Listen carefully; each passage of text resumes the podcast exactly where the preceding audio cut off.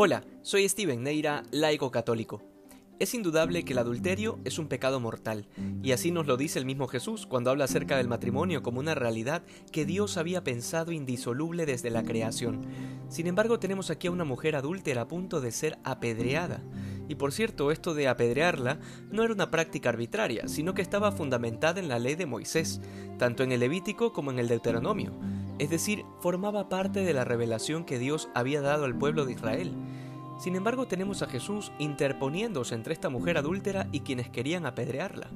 Y este solo acto ya implica toda una catequesis, no solo sobre la misericordia de Dios, sino sobre la distinción clara que debe existir entre el pecado y el pecador. Una realidad que no estaba para nada clara en el Antiguo Testamento y que ciertamente se entendía de manera imperfecta, como esperando la plenitud de los tiempos para que sea Cristo el que culminara la ley y le diera su verdadero y último sentido.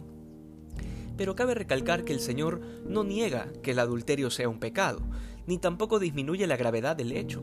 Sin embargo, se opone a que la condenen y deje en evidencia la imperfección de aquella práctica de apedrear al pecador.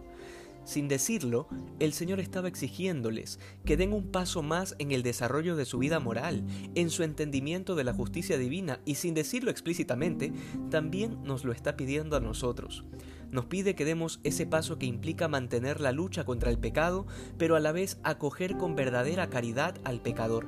Y esta es una exigencia que últimamente ha sido tan pésimamente entendida, porque por la incapacidad de hacer esta distinción entre el pecado y el pecador, muchos han creído correcto acoger al pecador y también su pecado, haciéndose popular esto de acoger las fragilidades. Pero esto no es propio de la enseñanza de Jesús.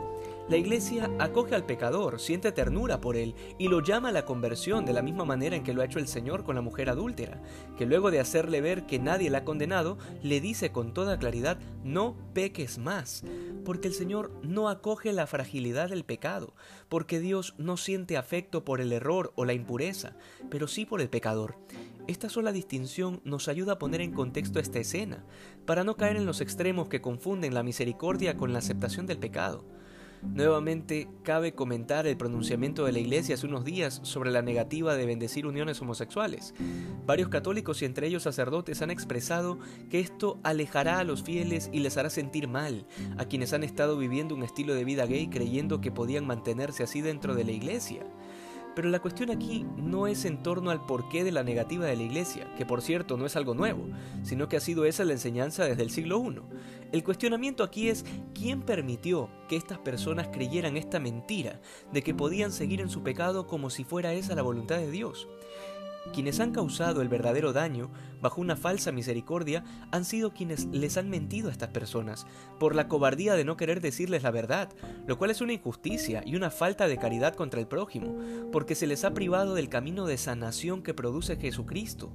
¿Con qué fin? Con el fin de que no se vayan o de que no se incomoden Muchas veces pareciera que quienes se esfuerzan por ocultar la fuerza de la verdad y hacer menos exigente el camino presentado por Jesús, lo hacen tan solo para esconder sus propias fragilidades y miserias.